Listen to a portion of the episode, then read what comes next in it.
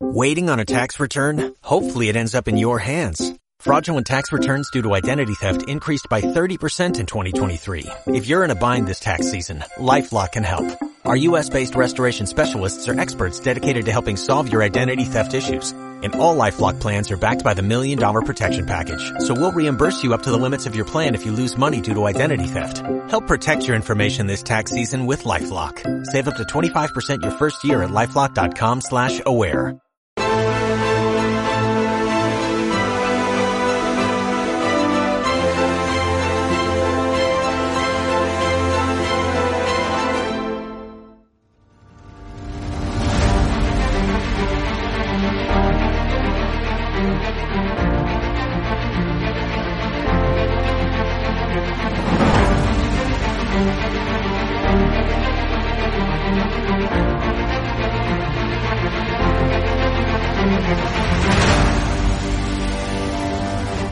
...873 consultas eh, que han venido a través del canal de estado de alarma y de ellas pues ha habido un porcentaje muy muy alto que, que son clientes nuestros ya.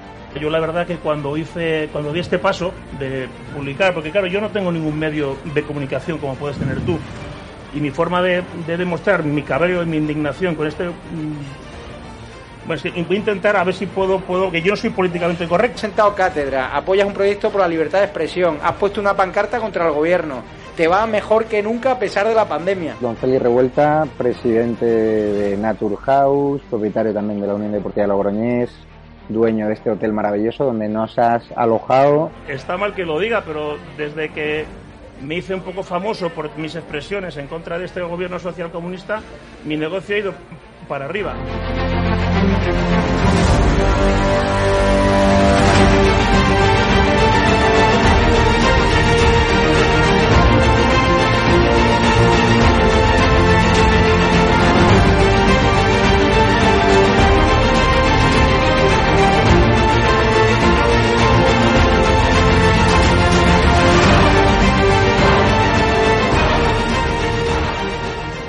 Necesitamos empresarios valientes como tú que quieran dar a conocer sus productos y que quieran, a su vez, defender la libertad con un proyecto como Estado de Alarma, el mejor lugar para anunciar tus productos o servicios. No hemos tenido ningún problema desde que estamos en estado de alarma, ni por estado de alarma, y ha sido totalmente beneficioso. Te lo agradezco de corazón porque hacen falta más empresarios como usted que apuesten por proyectos socialistas, por la libertad de expresión y por alojar por la libertad.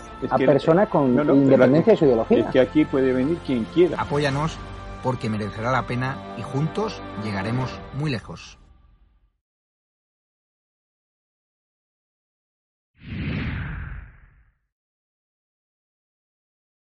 Buenas noches a todos, soy Roberto Granda, bienvenidos a Despierta España. En primer lugar, pedir disculpas por las deficiencias de sonido del programa de la semana pasada. Hay que entender que Erwin es un corresponsal de guerra y una persona que lleva del programa las voces del secuestro y que no siempre se puede conectar a las mejores condiciones. Hay que valorar el esfuerzo que hace por estar aquí, el interés, su valioso conocimiento de la situación en Latinoamérica o Hispanoamérica, porque algunos me dicen, no es Latinoamérica, es Hispanoamérica. Ahora se lo preguntaremos, porque hoy lo tenemos ya en su estudio habitual. Queremos hablar de las elecciones en Bolivia, pero también de que en España el partido Vox dijo en la moción de censura celebrada en el Congreso un fracaso de antemano, pero yo creo que hay combates a los que tienes que asistir, aunque sepas que vas a librar una batalla perdida. Dijo Santiago Abascal que Podemos y Enrique Santiago tienen una red de narcotráfico, algo que nosotros llevamos destapando aquí desde los primeros Despierta España, Iglesias, Nicolás Maduro y Enrique Santiago, el núcleo duro del comunismo y del populismo totalitario español y la dictadura venezolana del socialismo del siglo XXI y Ford de Sao Paulo. Iglesias acudió a las últimas elecciones presentándose como una víctima de las cloacas del Estado. El juez García Castellón, amenazado de muerte, por cierto, por los secuaces de la mafia podemita, eh, al juez le ha sentado muy mal que se le intentará engañar con lo del robo de la tarjeta de Dina. Y además ha sido imputado el administrador del partido por delito electoral en los pagos de Neurona, la empresa chavista vinculada a Monedero y a Podemos. Esto cada vez huele peor, la podredumbre empieza a rebosar, las cloacas que son Podemos en sí mismo están casi al límite de capacidad, pero seguirán saliendo cosas. Y al igual que Casado, amigo de Abascal, no dudó por taxitismo político ser muy duro eh, con Santiago Abascal en un discurso que atacó incluso en lo personal, Sánchez dejará caer a Iglesias cuando le interese desprenderse de la pesada mochila de la criatura moñuda y alegará seguramente a sus problemas con la justicia. Se presentan tiempos interesantes en España, sobre todo una crisis durísima. Erwin Hoyos, siempre un placer. Un gusto, Roberto. Eh, muy buenas noches. Bienvenidos a todos nuestros televidentes, los seguidores del canal, a todos los seguidores de Despierta España. Pues son varios temas los que nos conectan hoy, porque la expectativa que teníamos sobre la situación de Bolivia, desafortunadamente vimos lo que presagiamos, que si no había un respaldo popular, una custodia a esa elección en Bolivia, muy seguramente el país volvería a caer en manos del socialismo y desafortunadamente eh, eso ha pasado. Hay denuncias sobre fraude electoral y cuando uno ve que una elección como esta la celebra un dictador como el que tuvo Bolivia durante tantos años, pues ya eso presagia eh, un mal ambiente. Las primeras proyecciones en las elecciones presidenciales de Bolivia, pues le dieron una amplia victoria al exministro Luis Arce, el candidato del partido Evo Morales, el movimiento eh, socialista más. Desde que hablemos de que un partido socialista llega al poder, la que pierde es la democracia, la que pierde es la gente, el pueblo, porque estos partidos pues son restrictivos de las libertades, son restrictivos de los derechos de las personas, son restrictivos de la libertad de prensa, de la libertad de opinión. Recordemos nada más toda la persecución que desató Evo Morales durante el tiempo de su gobierno mientras estuvo en el poder a toda la oposición, a los medios de comunicación, a quienes no compartían sus eh, decisiones autoritarias, pues eso vuelve de nuevo y volverá en el momento en que Evo Morales se ponga detrás del poder, porque este nuevo gobierno lo que va a buscar es darle impunidad a los delitos por los que está acusado Evo Morales y eso le da inmediatamente una desventaja a la justicia, porque la justicia que por lo menos con la salida de Evo Morales se estaban librando de esa presión y estaban empezando a actuar y a investigar, pues ahora lo que se va a encontrar de nuevo la sociedad boliviana es con una justicia sesgada, con una justicia que viene a ser intimidada nuevamente, con una justicia que no pudo salir a flote bajo los parámetros de la corta democracia que tuvo, porque vuelve a caer de nuevo en este socialismo mezquino que es persecutor, que es eh, equivalente a una dictadura suave mientras se endurece y termina imponiéndose de nuevo como lo estuvo en las épocas de Evo Morales. Así que triste lo que le está pasando a Bolivia, triste eh, que de nuevo el socialismo se fortalezca en, América Latina. Era un país recuperado y lo que ha pasado ahora pues es absolutamente funesto para las democracias de este continente.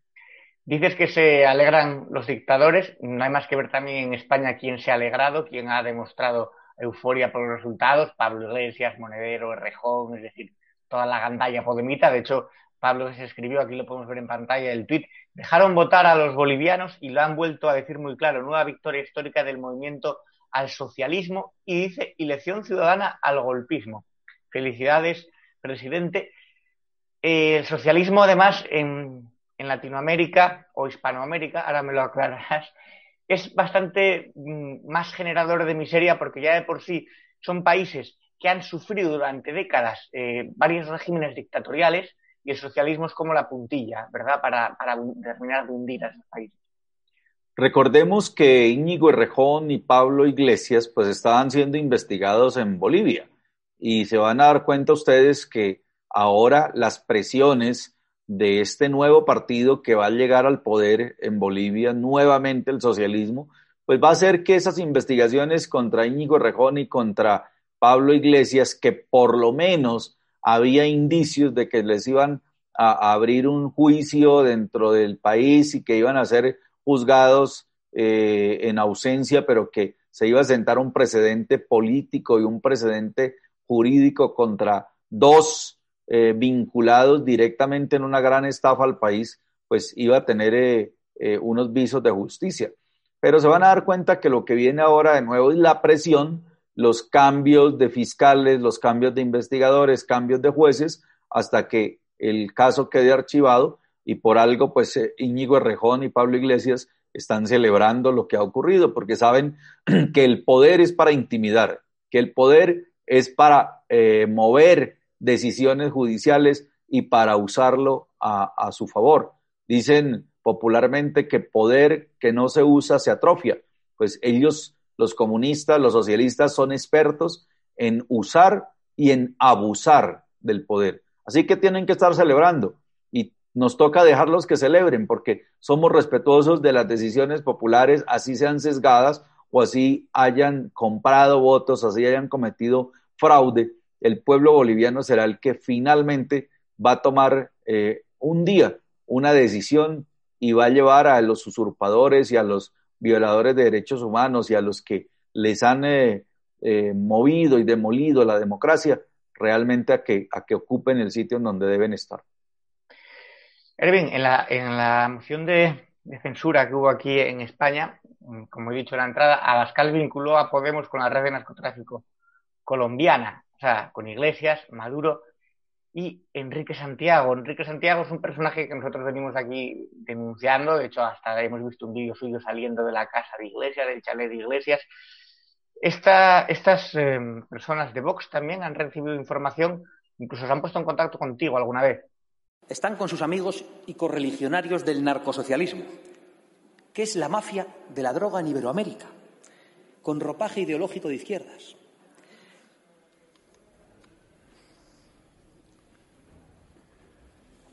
Ahí tienen en la bancada de un partido del Gobierno al abogado y representante de las FARC,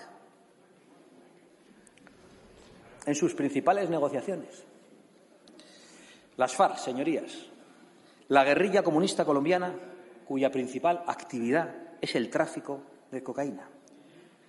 No lo digo yo, lo dice la DEA, la Organización Antidroga de Estados Unidos, que considera a las FARC, junto con el cártel de los soles de Maduro y sus militares, la mayor organización de tráfico de cocaína del mundo.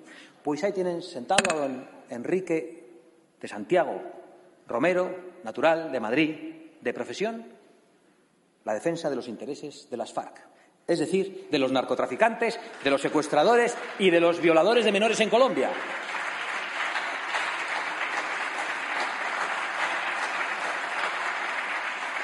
Enrique de Santiago, secretario general del Partido Comunista y mano derecha de Iglesias, o al revés, no lo sabemos. No es extraño. En realidad las FARC, como tantos otros, obedecen al final al mismo mando común del Foro de Sao Paulo, al que ahora le quieren llamar Grupo de Puebla. Nosotros pensamos que Cártel de Puebla sería mucho más adecuado, una auténtica mafia internacional. Pues a ver, Santiago Abascal es una persona que está muy bien documentada.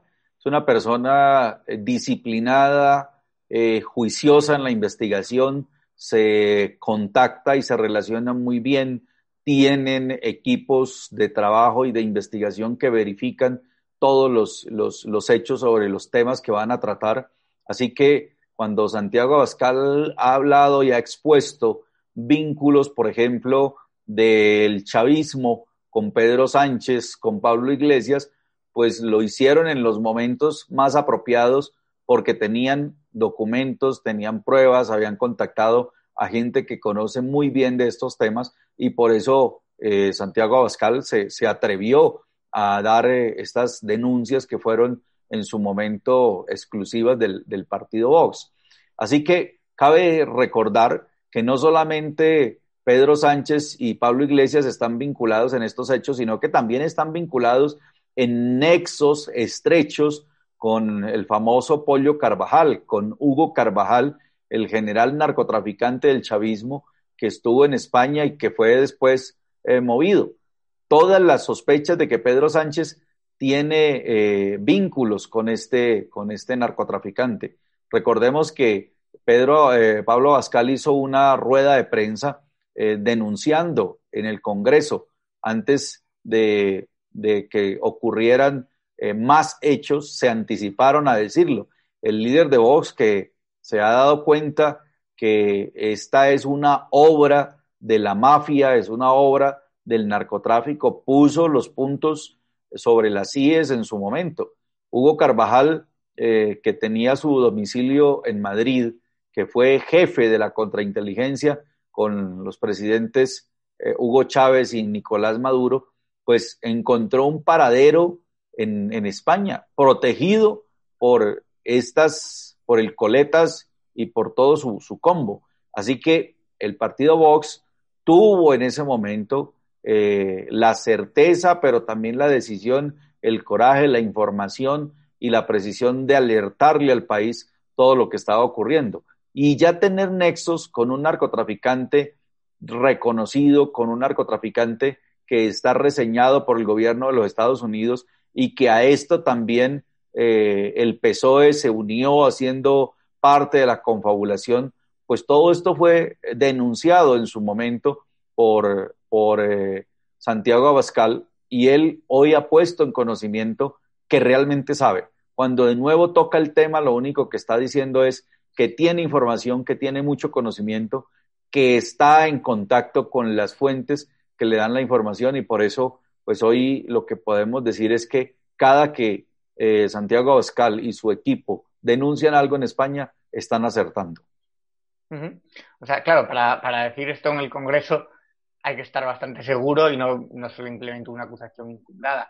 Eh, Ervin, eh, Pedro Sánchez y Pablo Iglesias puede que tengan el vínculo más fuerte que existe en política, que es el del propio encubrimiento. Es decir, eh, sabemos las cosas que tiene Pablo Iglesias, sus problemas con la justicia, pero también están las mochilas, las bolsas de Delphi Rodríguez en el aeropuerto con el ministro Ábalos. Es decir, es una especie de pacto de no agresión y saben que si cae uno le perjudica al otro y viceversa. Por lo tanto, es un gobierno mm, que está basado en, en el encubrimiento jurídico.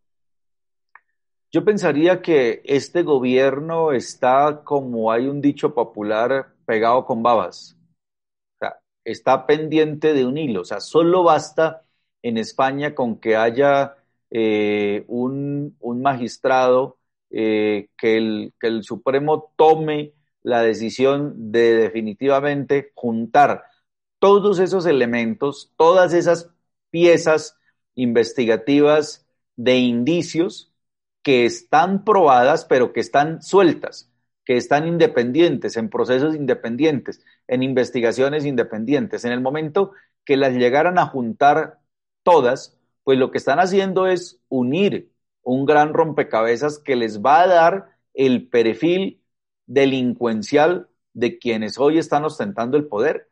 Ahí solo falta, yo creo que ha faltado eh, un poquito más de investigación por parte de la prensa, un poco más de investigación por parte de, organizaciones civiles que eh, recopilen esos elementos probatorios y los, los agreguen como denuncias, o que un equipo jurídico se diera el trabajo de recopilar todo eso poner una sola denuncia para armar una sola noticia criminal y que con esta eh, tenga la justicia una herramienta contundente, irrefutable, y con eso literalmente se estaría quitando de allí una de las fichas más nocivas de este socialismo chavista que se metió a España.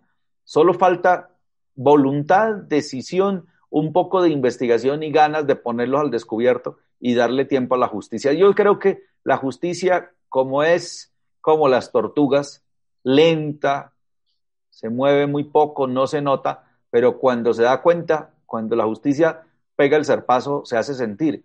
Y recordemos que aquí en este programa también eh, hablamos de toda la información que tiene el gobierno de los Estados Unidos, que tiene eh, el Departamento de Estado, que tiene la DEA, que tienen organizaciones de los Estados Unidos que le han hecho una trazabilidad a todos los delitos transnacionales que se originaron en Bolivia, que tuvieron repercusión en Ecuador, que conectan a Venezuela, el cartel de los soles, el cartel del oro de sangre, en donde está vinculado también el gran fiscal español Baltasar Garzón, y que en este programa fuimos los primeros en nombrarlos, porque eran los innombrables. José Luis Rodríguez Zapatero nadie los nombraba.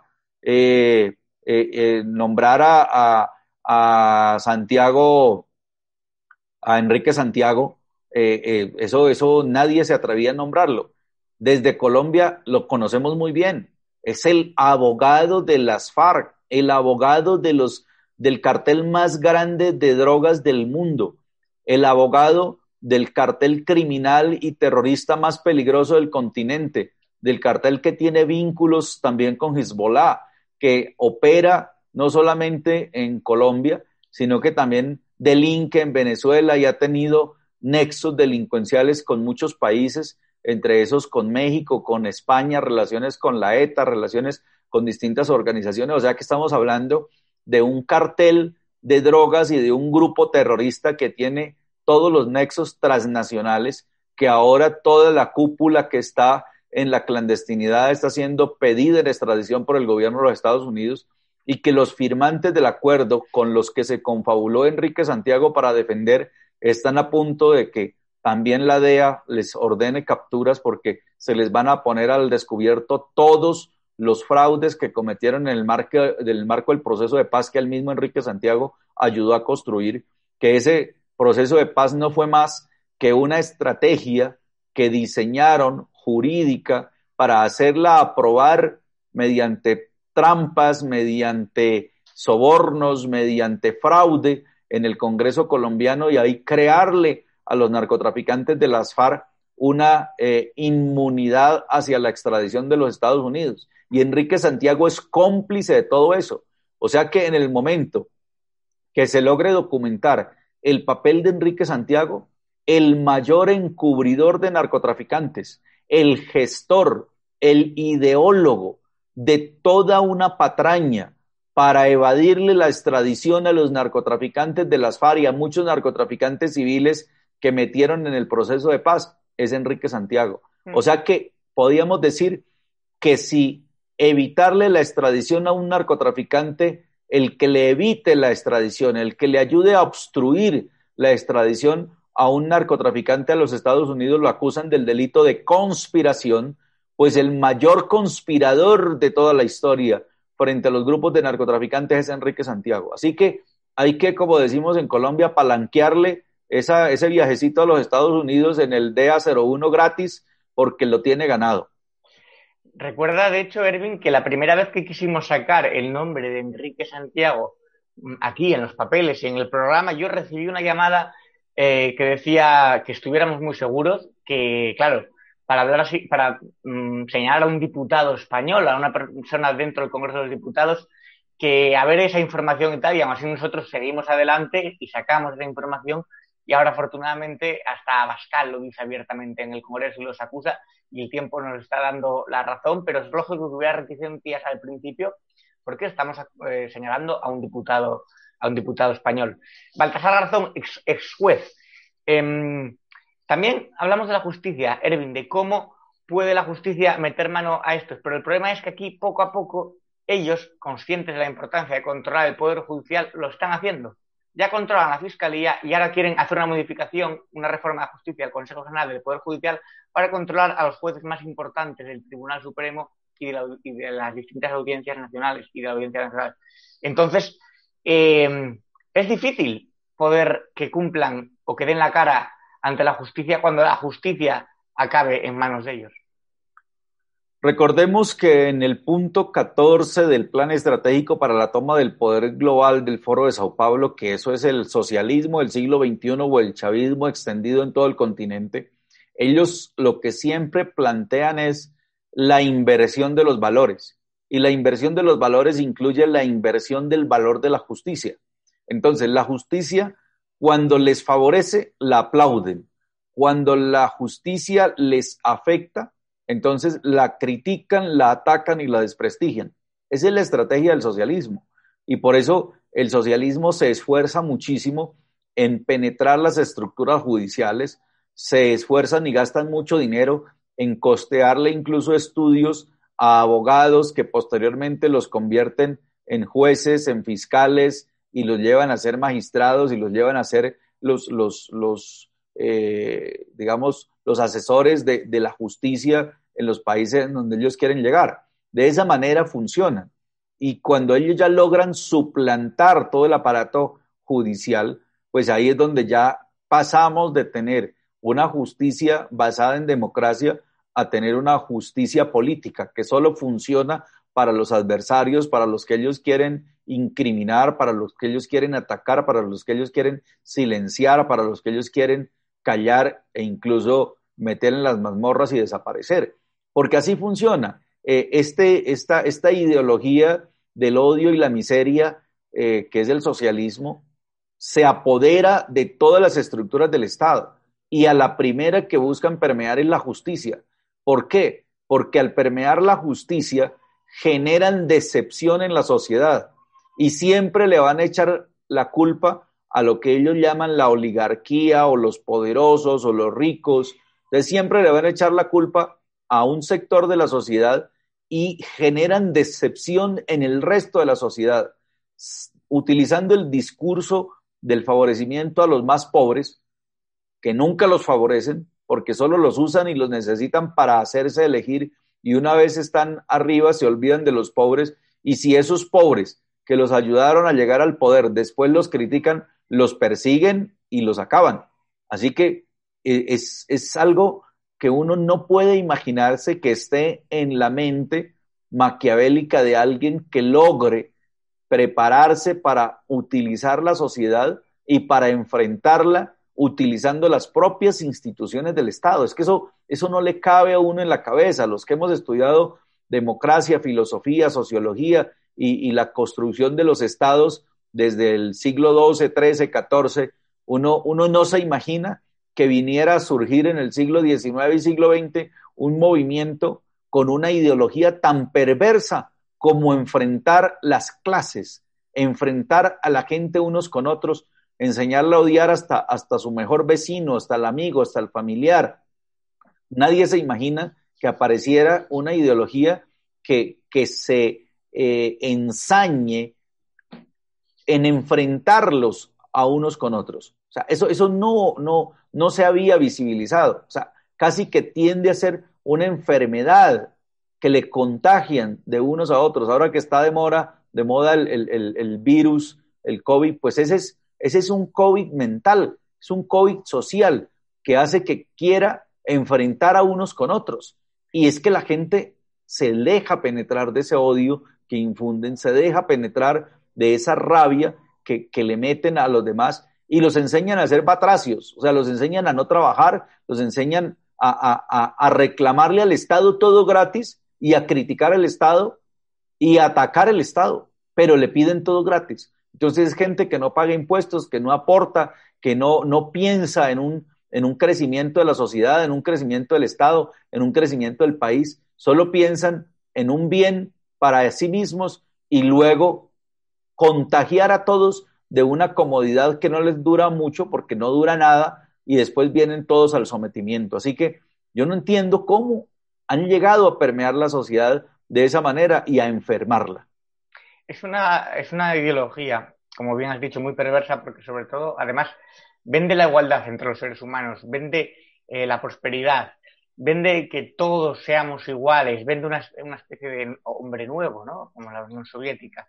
Sin embargo, mm, se ha demostrado que en la teoría es ineficaz y en la práctica es criminal.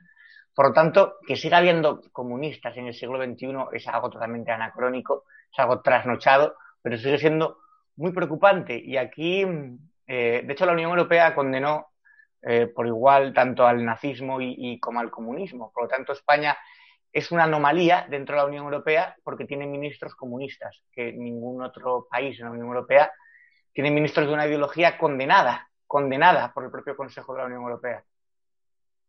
Pues justamente dentro de los, digamos, dentro de los proyectos que hay en América Latina es copiar esa figura que llevó a la Unión Europea y a muchos países de la Unión Europea a vetar el comunismo. Recientemente Ucrania vetó el comunismo y así sucesivamente otros países. Ojalá que América Latina despierte pronto y se den cuenta que, que esta ideología que siembra el odio, que siembra miseria, que siembra enfrentamiento de clases, que adicionalmente arma guerrillas para que estas guerrillas cojan a los niños y los adoctrinen y los conviertan desde chiquitos, desde los 9, 10, 11 años en criminales, en asesinos, que los obligan a abandonar sus familias, que les quitan el nombre, ojo, que les ponen un nombre guerrillero y les dicen ya su familia ya no existe, usted ya no se llama eh, Roberto Granda, usted se llama alias Robert y, le quitan el, ya no tiene el derecho de usar el apellido de la familia, si piensa en la familia y llora, el niño lo, condenan a, castigos severos y si sigue llorando le hacen juicio revolucionario y si vuelve a llorar lo fusilan, porque eso ya es delito de desmoralización a la organización.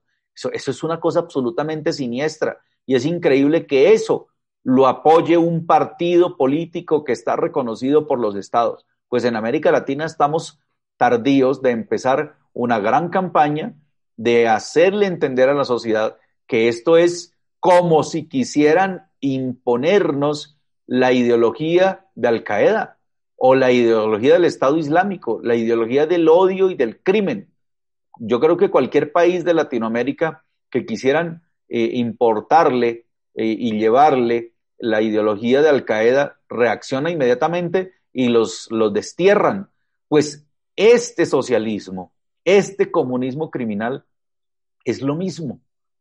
Yo digo que, el comunismo puede existir como partido, pero no con la ideología de la combinación de las diferentes formas de lucha para tomarse el poder, que compitan en las urnas como cualquier otro partido, sin utilizar el Partido Comunista clandestino, sin utilizar las organizaciones clandestinas de masa, sin utilizar armas, sin utilizar explosivos, sin utilizar el secuestro, el, narcotráfico, la, la, la destrucción de las estructuras del Estado. O sea, es que a nadie le puede caber en la cabeza que un partido utilice la, la estructura del Estado para atacar la misma sociedad que un, que un partido político utilice las armas para llegar al poder, que utilice el secuestro, la desaparición, el narcotráfico para llegar al poder y que eso se, todavía no hayamos reaccionado y que se considere o se acepte o se, o se entienda como legítimo. Es que no es, no es posible que, lo sigamos admitiendo. Entonces yo creo que ya llegó el momento de que los partidos de América Latina que están viendo ese perverso ejemplo y esa perversa capacidad de penetración que tiene el comunismo camuflado de socialismo, de progresismo y de lo demás, porque es el mismo lobo con diferentes pieles, se den cuenta que ya llegó la hora de reaccionar y de enfocarse a ejecutar unas acciones de tipo judicial internacional y ojalá el Partido Comunista fuera llevado por el reclutamiento de niños de América Latina a la Corte Penal Internacional. Un saludo, por cierto, a, los espectadores que nos están viendo desde América Latina y a la gente que sigue a Erwin desde Colombia.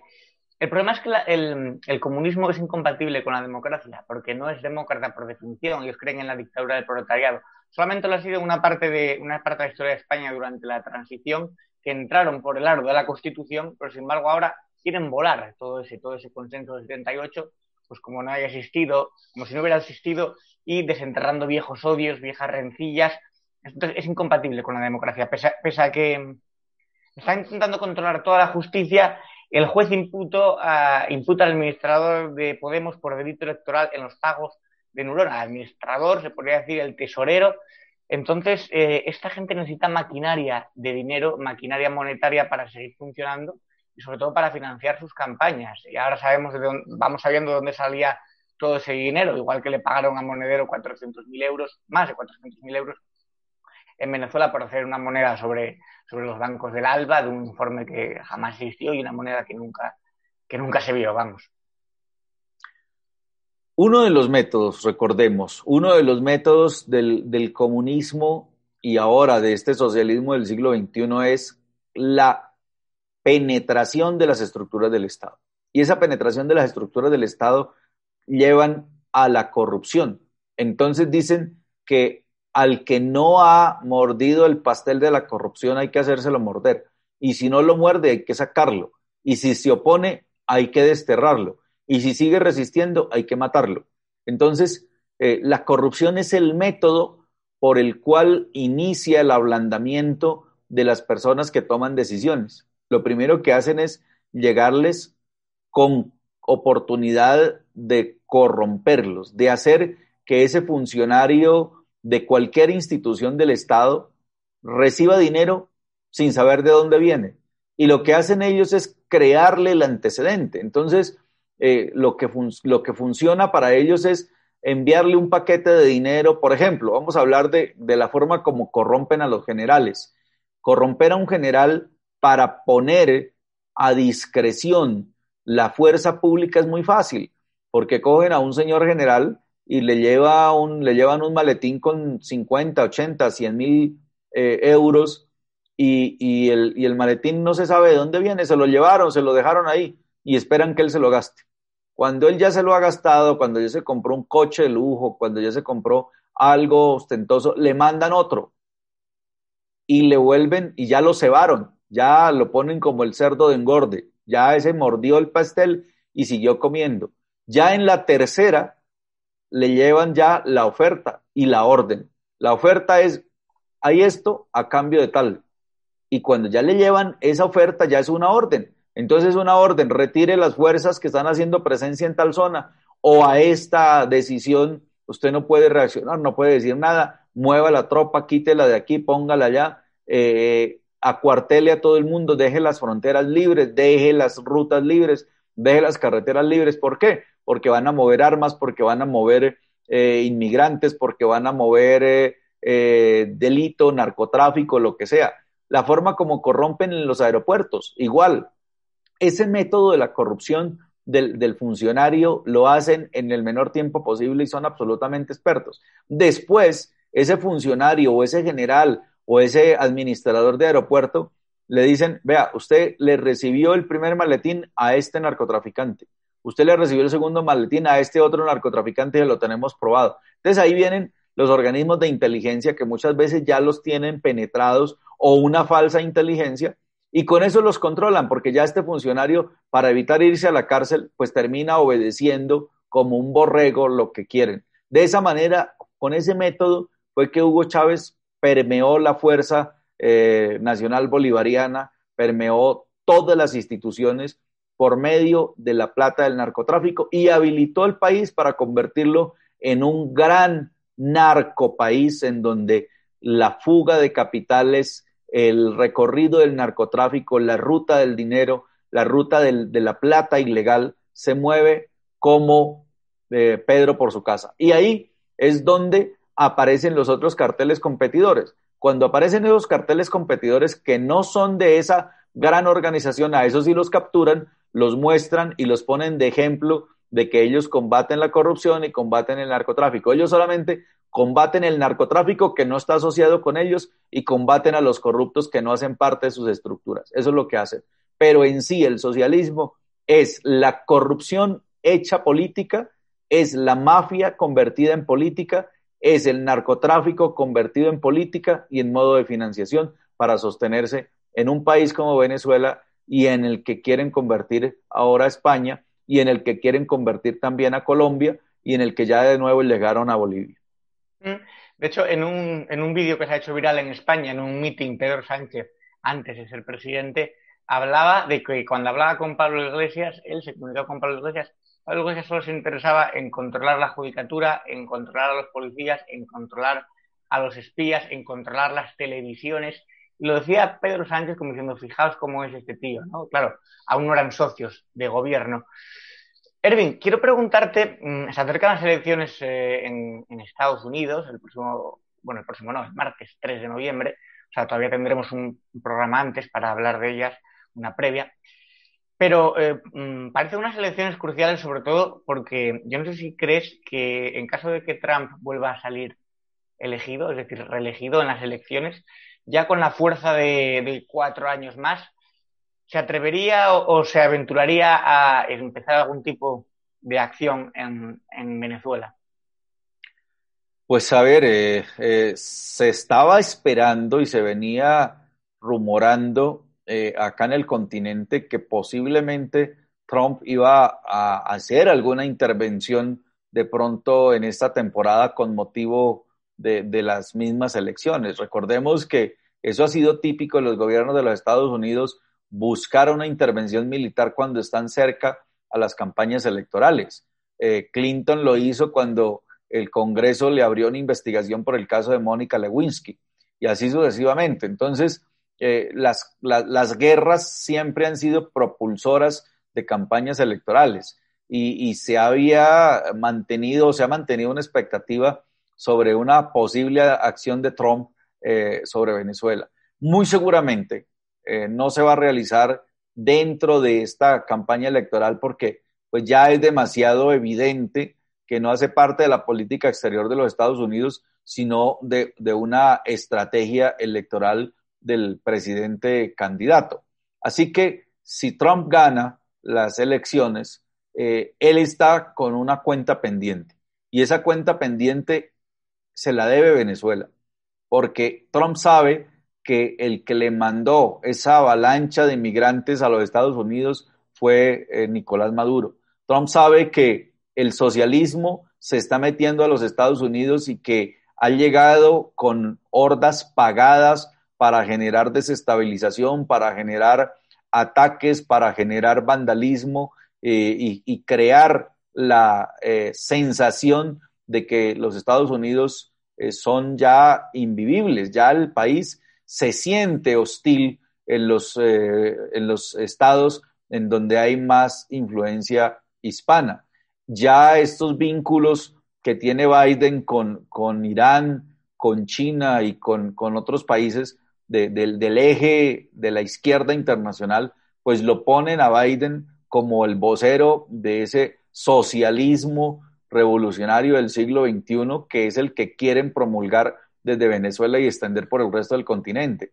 Eh, a, Maduro se le llena la boca diciendo que ojalá gane Biden. Así que todo indica que eh, Trump tiene que buscar generar una percepción de seguridad latinoamericana tan pronto llegue al poder y tendrá cuatro años para empezar a hacer ese proceso estratégico de depuración y de quitarle fuerza a ese socialismo que ha venido desestabilizando todo el continente. Ahora, con el tema de Bolivia, pues discretamente Estados Unidos ha dicho que, obviamente reconoce las elecciones porque lo tienen que decir de manera diplomática, pero Estados Unidos siente que de nuevo un escenario importante para ese país en la lucha del narcotráfico, que era Bolivia, vuelve de nuevo a esa, a esa línea y tendrá que duplicar el trabajo para fortalecer a Bolivia y a los bolivianos y que ojalá de nuevo recuperen la democracia. Así que eh, el patio trasero de Colombia,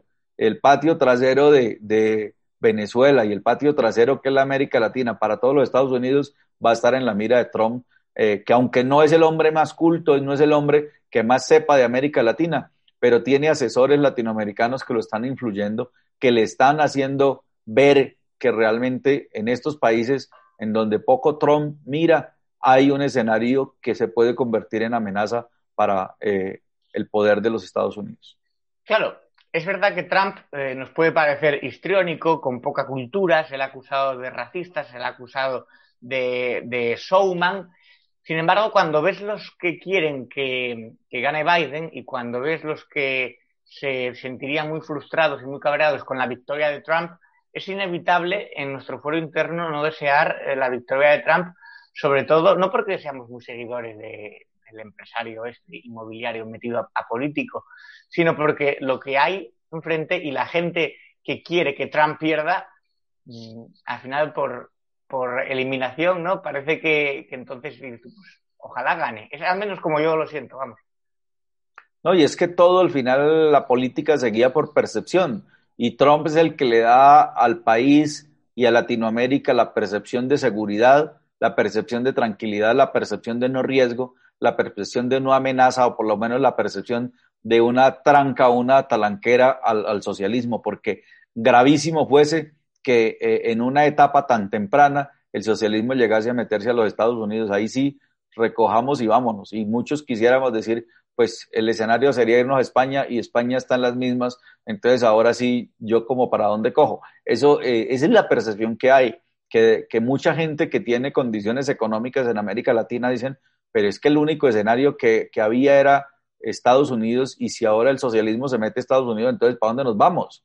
Ya España se metió al socialismo, ya existe esa percepción de que el socialismo ya se metió a España. Yo les digo, llegaron unos socialistas, pero España no es ese socialismo del siglo XXI chavista. España está empezándole el contagio y hay que buscar liberar el país, hay que buscar rescatar esta sociedad, que reaccionen, que vean la amenaza, que vean el riesgo y que se sacuden de una vez por todas del Coletas y toda su mafia, porque tenemos que volver a tener la percepción de seguridad que ha dado España desde hace muchos años, seguridad inversionista. Cualquiera de Latinoamérica decimos es que si uno invierte en España es un país con economía sólida que así haya tenido dificultades, salió de ella, pero que ofrece un gran escenario.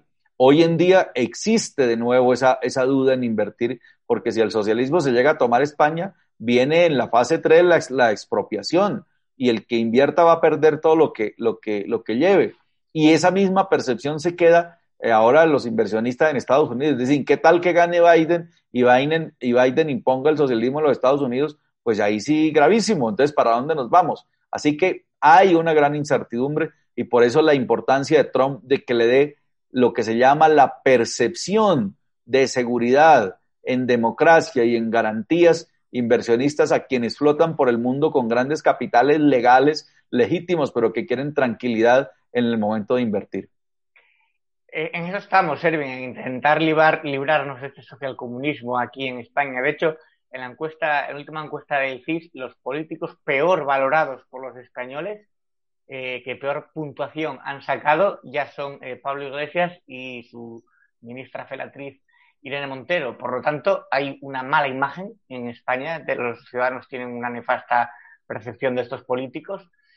Ha llegado a vicepresidente por accidente, yo siempre lo digo, han sido cuarta fuerza política, si no fuera por la, falta de moral y ser totalmente ambicioso, sin, sin, escrúpulos y sin ética, como es Pedro Sánchez, mm, jamás Podemos habría estado en, un gobierno español.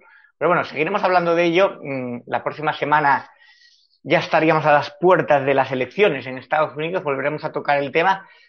Eh, una cosa entonces, tú dices América Latina, por lo tanto el término que se utiliza es Latinoamérica. Hay gente que me dice que es Hispanoamérica, me lo dicen algunas, alguna gente de allá. ¿Cómo lo dicen ustedes? Sí, nosotros decimos Latinoamérica porque nos referimos a, lo que es el, continente de Estados Unidos eh, hacia abajo hasta Argentina, entonces hablamos de Latinoamérica. Pero cuando vamos a hablar de ese mundo hispanohablante, incluido España, como, como nuestra madre patria, como nosotros los herederos de su lengua. Entonces, incluyendo España, ya ahí somos Hispanoamérica. Hispanoamérica es cuando incluimos a España. De lo contrario, pues seríamos solo Latinoamérica o América Latina. Vale, Latinoamérica como una situación geográfica e Hispanoamérica como el mundo hispano, ¿no? Todo lo que engloba la hispanidad, por así decirlo. Correctamente. Muchas gracias por la aclaración, Irving.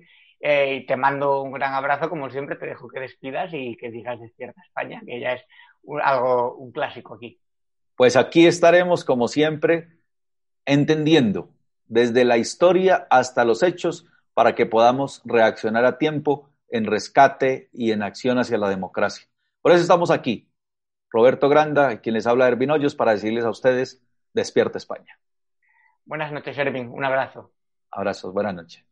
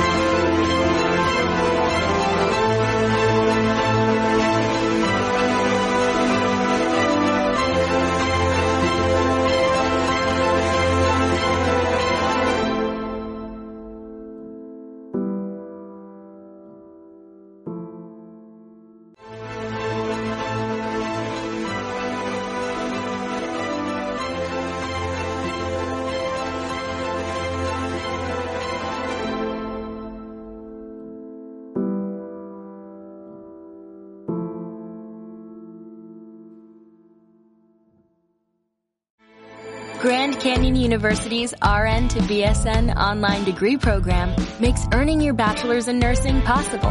Balance online coursework with local in-person clinicals to position yourself for potential leadership opportunities in the time you have from wherever you are, leaving room for what matters. Achieve your goals with your personalized plan and team behind you. Find your purpose at Grand Canyon University. Visit gcu.edu.